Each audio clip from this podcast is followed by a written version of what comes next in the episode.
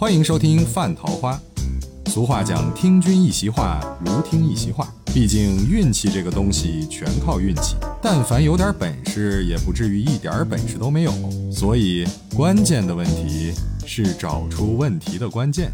这个欢迎我师傅桃花岛主黄老邪回国。现在我们是在三亚，还没在北京。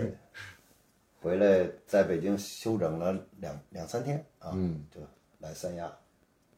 今天这个话题呢是，好像是咱们在珠海还是在广州的时候聊起来，在那个东灶鱼头火锅，对，在在在广州，对，在广州。然后那天呢，东灶的那个张敏敏哥和这个如轩砂锅粥的罗哥，对，大家都一致反映说现在生意很难做，就内卷很严重。也想跟您聊聊这个从餐饮行业的内卷出发吧，我们再广泛的去看看到底这个内卷到底是个什么意思。我觉得可能它就是一个新的名词吧，卷可能就是或者内卷，它就是一个新的名词。但是我觉得这个行业呢，其实它竞争是随时都在的，不管什么年代。嗯，除了像就是困难时期或者是叫计划经济年代，那个时候供需还是倒挂的。对，需求量。那个那个时候需求量大，但是餐馆太少了。但是从真的改改革开放以后，我觉得民营餐饮的发展真是突飞猛进的。嗯，我觉得二三十年了吧，应该是吧？嗯，都是一直存在着就是激烈的竞争，而且从一五年，我觉得应该算是互联网这种跨叫跨界经营的元年。嗯。啊那么那一年呢，其实出现了特别多的这种跨界的这种降维，所谓降维打击的，都觉得餐饮这个行业叫 人傻钱多速来，就是大家都觉得这个行业特别好做，嗯。所以有了特别多的人去从另外一个行业跨到了餐饮这个行业，所以在那个年代开始，到现在应该是八年的时间了。那八年的时间，我觉得餐饮，你看它的店面数的增长。嗯就非常快了啊！我看那时候我记得数据就是每年这个各主要城市都是翻着倍的增长，就是开店的数量，就是餐饮门店数。餐饮门店数啊。那现在在册统计的有多少？国内？我那天看了一个，就是正好不是在澳门开会嘛，然后看的百胜中国我们那个市场总监，然后他提供的一个数字，八百九十多万家。八百九十多万家。对，那么八百九十多万家，去年我记得统计是六百多，但是因为可能统计的渠道不一样啊，嗯，但是我觉得，就最起码来讲，门店的增长量应该也是百万级的，就是疫情以后，从今年年初开始开放了嘛，开放以后，那么短短的到现在，应该说也就是十个月的时间吧，嗯，我觉得十个月的时间，可能门店的增长量，在全国来讲，我觉得应该是百万级以上。大家呢，其实就是期望值也比较高。我觉得这个好好不容易开放了，对吧？这个封了三年，都基本上就觉得行业要复苏了。对啊，有个报复性消费是？而且呢，还在于我觉得其他的行业的恢复，相对餐饮来讲不是那么快。对啊，因为有的需要订单呀，对吧？有的需要这个贸易啊，对吧？它可能没有那么快。对，那么也造成了就是其他有些行业的一些失业率的这个提高。那么这些失业率的提高，这些人他是毕竟是要要有营生的，对吧？需要生存，那去干嘛去？我觉得那可能就就进入到餐饮行业了。就来开饭馆了。对，因为我觉得这个行业这么多年来，大家这个都觉得这行业门槛低，而且呢，现在呢，像这种超级单品啊，这种小的模式啊，嗯，我觉得就是特别多，就是分类分得更细了。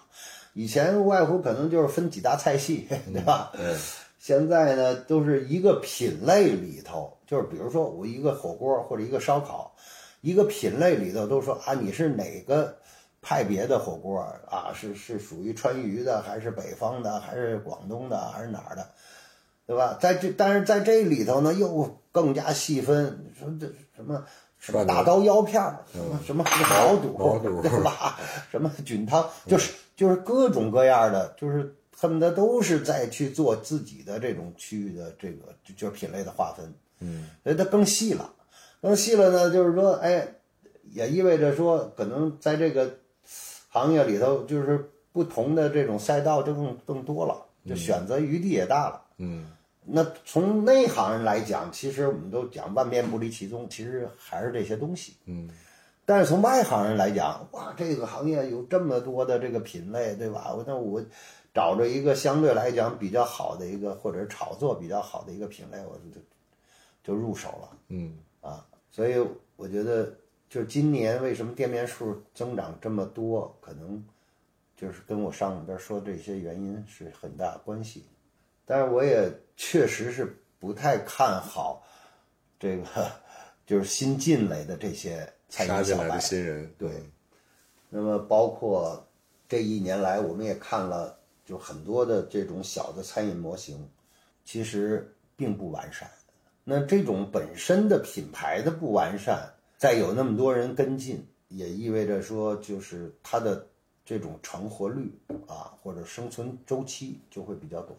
所以就一年净开店一增增长，然后可能面临的就是我觉得关店也会对关店的，看春节吧，因为因为我觉得春节是一个是一个分水岭，就是很多人都想着啊，我能不能坚持到春节前后？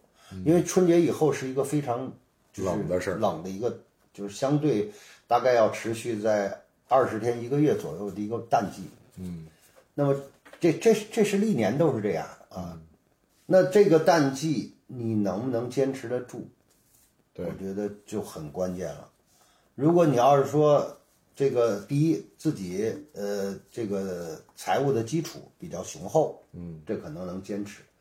第二呢，就是你经营的这个哎品牌或者你这个品类啊，包括你的用心度，嗯啊是否绝对到位？还有它的需求是不是真的刚需对？嗯，啊，就是说你选择的这个品类赛道是不是真正的就是说老百姓每天都能去呃触及到的对，啊？如果要是说只是玩个噱头，然后你也跟着一块儿没有深入的去了解，也去玩了个噱头，那我觉得真的就是老话叫人家偷了一米八角儿了。对，对，这就是所所谓的割割韭菜吧。其实有时候一直在说这这个话题，我我记得我也说过很多次了。其实我一直不认为，就是品牌方去特别想着，就是我从从发心上就想去割韭菜。嗯，其实品牌方呢，任何一个品牌方都想着我这个品牌能相对持续长久，对吧？因为他打造一个品牌，他也要前期投入很多，对吧？对你包括为这个品牌的露出去做了大量的这种宣传铺垫。那如果要是说他只是昙花一现，说实在，他可能连本儿都没收回来呢。因为我们看到的可能都是一些显性的一些支出，但是你要知道它背后的这个前期的这些投入，其实也不是小数。对啊，其实就像说我们正常的，我们开一家店，甭管投入多少钱，大家基本上的呃这个正常的回本周期呢，呃大概就是在一年半到两年，对吧？那么一年半到两年呢，我觉得这是相对来讲比较合理的一个就是回本周期，对啊，因为在国内做餐饮呢，就是和在发达国家海外做餐饮，我觉得有两个地方是截然不同。截然不同的。一个呢，就是说，在国外开店呢，可能前期你的耗费时间精力比较长，但是你开完店以后，只要你能很好的维护你日常的运营，那么你的整个的这个装修周期会很长，基本上在十年都不会怎么去动，因为他签订合同也是基本上十年起啊，比如十加五啊，都是基本上都是这样的合同。嗯，然后呢，它呢又不像我们就是在国内的是餐饮，就是动不动不就得得翻新、更新换代，就是这我得得装修升级。因为在海外就是发达国家，这种情况你很难去遇到，除非你自己去想过做品牌升级。那么社会上是没有任何的外界的压力让你去做的。对，没有倒逼。对，但是在在在国内做餐饮呢，就是比如说我们现在很多餐饮店都是去商业综合体，那商业综合体我们签订的合约基本上三加二，这都算就就比较正常的，最多了就像五加二，这这就算算是你品牌非常强势啊，或者你有一定的关系。那么这种情况呢，就意味着说你在三年到五年，你一定要进行二次装修。那么你想，我两年正常的一个回本周期，或者快是是一年半，回本周期完了以后，马上我刚挣了一年多的钱，我又进入到第二个装修周期了啊。那么第二个装修周期呢，其实大部分来讲都比第一个装修周期的投入都不小，所以呢，就面临着就是说，永远你都是在给给装修打工，给商场打工，嗯啊。那第二点呢，就是你采购任何产品，只要说我在市场上买的，嗯，我只要是花钱买来的东西，都是安全的，嗯然后我都可以随便去卖，对吧？嗯但是在国内呢，是反过来的，你不管花钱在哪儿买，嗯这原材料都不一定保安全，嗯，就食安的问题，你得自己负责。对，都是都是我说我人家是管源头，嗯，对吧？我们是我们是管管终端管。终端，所以这是两个特别截然不同的地方。所以就是说在在国内，我们开餐餐饮人家管源头，我们管尽头。，对最大的问题就是，哎呀，食安是是是最头疼的一件事儿，因为我们管不了。对，但是呢，你主管部门要让你管，嗯，那你说我们每一个餐饮的终端店，它就不是一个是 就是检验检疫机构，对吧？你让他怎么怎么去管呀、对，对吧？所以我觉得这个在未来呢，可能这个行业，我们是不是就是通过各方面努力，能去影响到这个我们的管理部门，去去按照正常的这种逻辑方式去去管理这个行业，对吧？那你不能出现问题，你说我在餐馆出现问题，我这食材有问题，都是我餐馆的事儿，我餐馆又不搞种养殖，对，对吧？所以这个事儿，我觉得就刚才我们谈这两点是国内国外最不同的地方。那您说这个这十个月吧，放开这十个月，餐饮人也经历了，反正我聊的这些人啊，也经历了这个起起伏伏。有有那么几个月，好像大家说生意还不错，这个生意不错呢，大概都在六月份之前。六月份之前，对，然后过了六月份，其实就一路在掉，然后大家就觉得好卷呀、卷的好就好累呀、就是心好累。掉的有点心慌。对有好些干了这个十年上下的，前两天聊天说都不会干了。对，又同比看过去几年的数据，再看今年这个月份的数据，是该进货呀，还是该裁人啊，还是该招聘啊，就不知道了。接下来怎么变？道了？因为刚才正好我我我我一个徒弟在成都，他举的讲了一个什么事儿呢？就是说他做了一个品牌，然后呢，这个品类呢在当地也有一个品牌在做，嗯啊，那么有竞争对手，这个竞争对手呢，完全是就是用低价格战来来挤兑啊。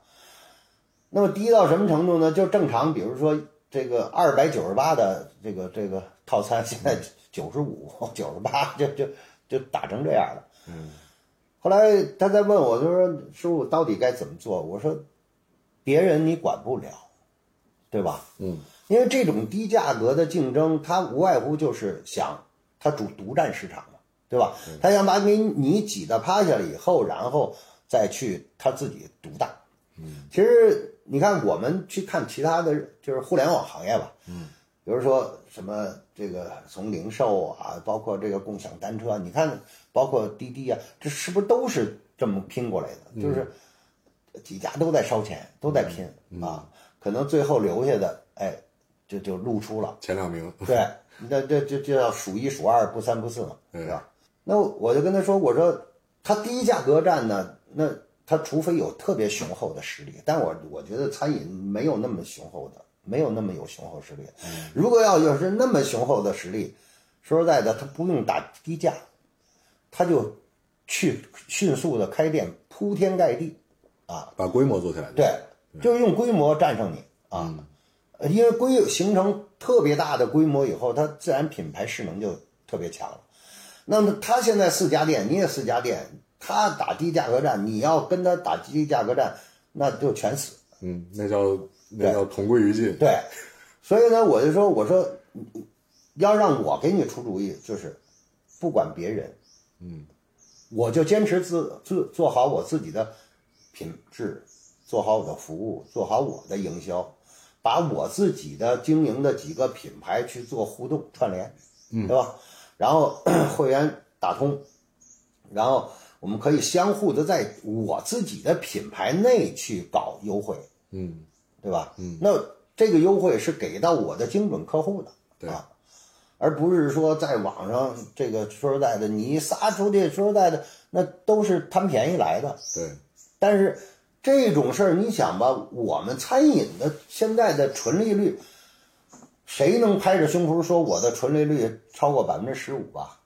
那么你想，按照这种价格竞争来讲，他能坚持多久啊？对吧？他是赔钱卖的嘛，嗯对吧？嗯，那你赔钱卖，说实在，除非你有强大的资本。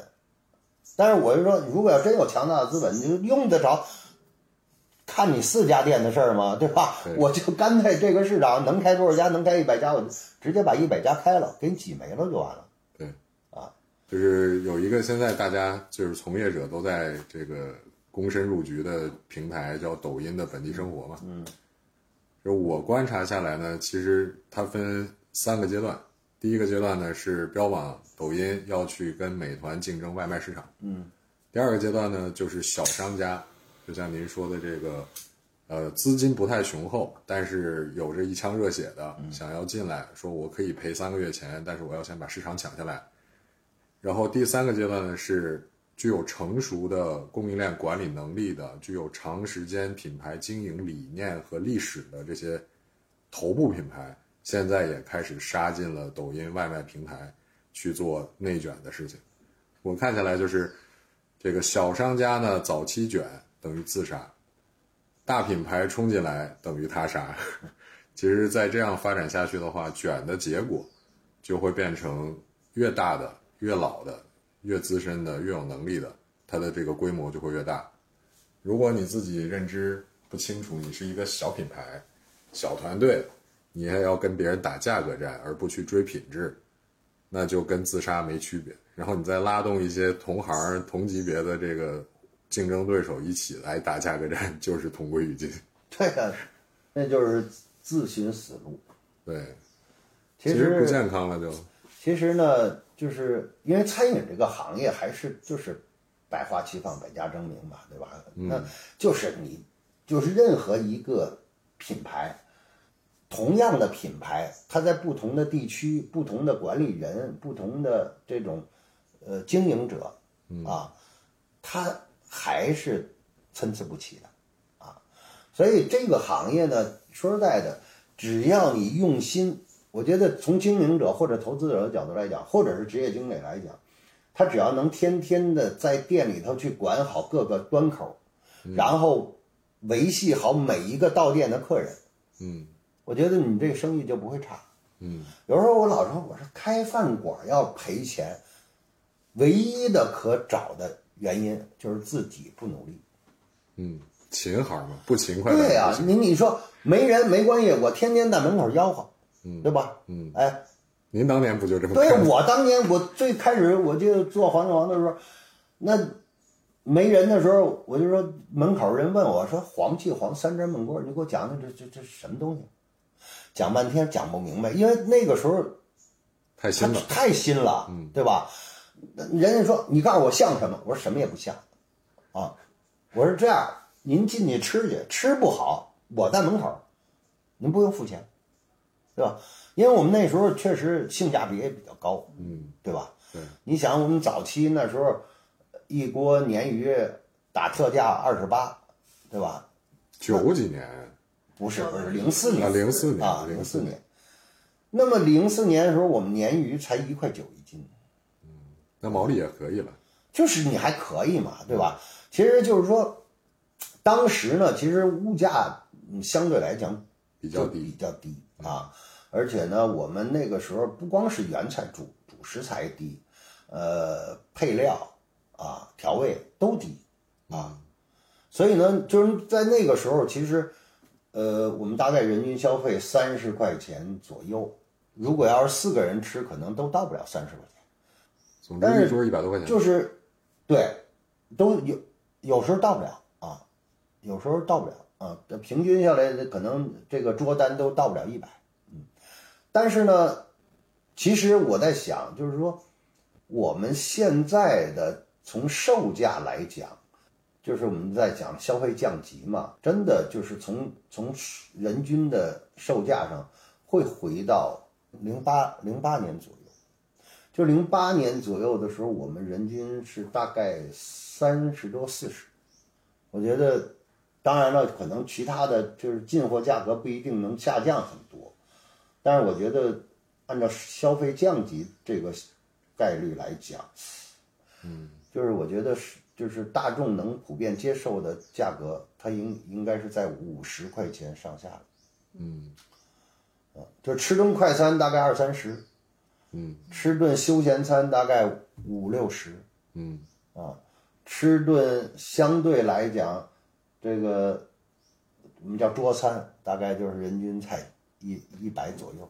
昨天咱俩去免税城二期，有一家三口从奶茶店出来？绿茶，从绿茶出来说好贵，花了一百二。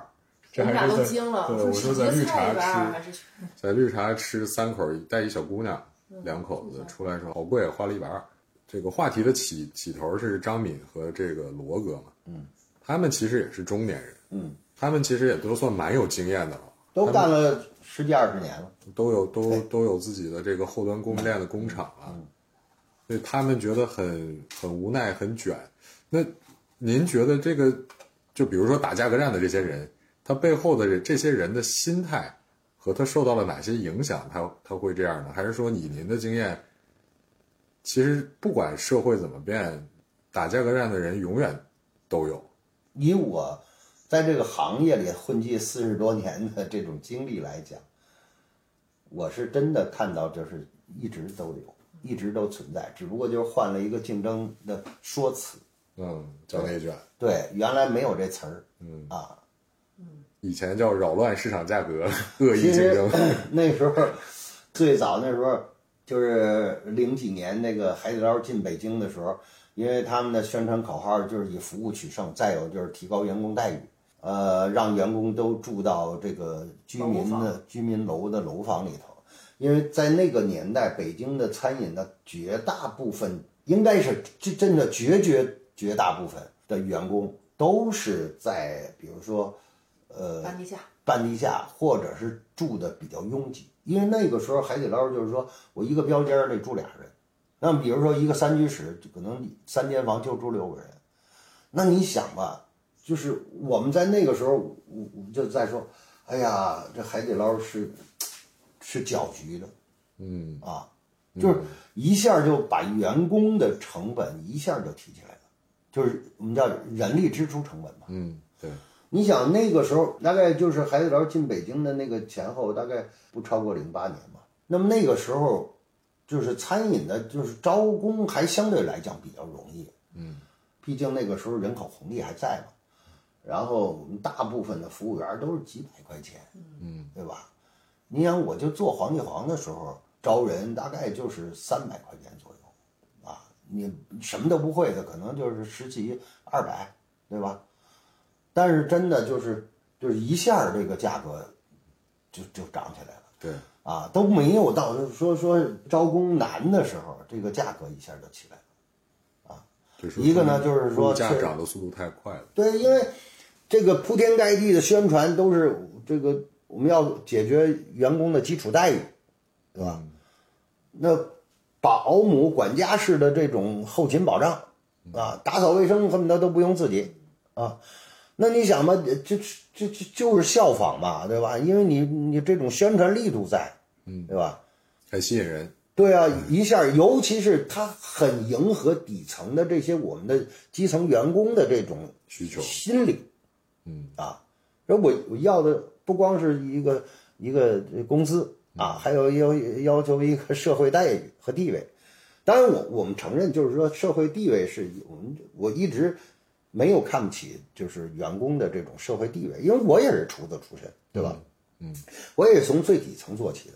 那时候说实在，我最开始开饭馆的时候，那我我也跟员工一块住宿舍，对吧？嗯，就宣武门开的时候，零八年了，我那时候无外乎就是他们住旁边那个那个一一个屋住人多点儿我自己弄了一个屋，对吧？无外乎就是这个，大家都在地下室住啊。但是你现在就不一样了，一个是地下室就不让你住人了，对吧？啊。然后呢，就是居室，你想在北京，哪个两居室不得五六千起？你甭管在哪儿，对吧？嗯。然后呢，你租一个三居室，你也得七八千，这这这这基本上是打底的。然后现在呢，就管控的又要求政府管控又非常严，就是要求，比如说你不能搭上下铺，对吧？你的这个 这个一屋不能超过几个人，不能打隔断。对。所以呢，就是一下人力成本就就就高上去了。那么我们说人力成本，一方面是工资，对吧？一方面是社保，一方面是住宿。对啊，因为吃占不了太多啊，因为餐馆它不怕吃嘛，对吧？而且说实在的，吃又不是说吃的都多好，是吧？也是避免造成浪费。对，打个比方说，我们要开火锅店的，今天架子上剩了什么菜，我们就把这些菜说实在一炒，都是好菜。吃的还不一定对比食客差。对，无外乎就是食客吃三样，我们可能一顿饭吃八样，对更丰富。对，所以综合的费用的支出确实是在那个阶段一下就上去了啊！哎呀，而且说实在的，这种习这种行为习惯就是上去了就下不来。对，啊，对说你现在又不可能就回到原点去了，由俭入奢易，由奢入俭难。那么现在什么样能回到原点呢？夫妻老婆店。您说的匠人店是吧？对，就是夫妻老婆店，我自己开一个店，后比如说前边开店，我后边我可能这个有富裕的地儿，我我就自己弄一小屋。对弄一小屋，啊，或者是就近，对吧？那首先这房子得是自己的，对，不是 不能是租的也也也也不一定啊，我也租房子也行啊，对吧？嗯那我要是自己一家子，说实在的，你说我我愿意这一个房间里住几个人，这是我们自己家，那就无所谓了，嗯，是吧？所以这内卷啊，大家现在就俩心态，一个呢就是你九块九，我九块八，你九块八，我九块六，对，你九块六，我我五块八包邮，那就看谁能坚持这就是。坚持卷。对。还有另外一部分人就是算了，我躺平了。那您怎么看待躺平这个问题？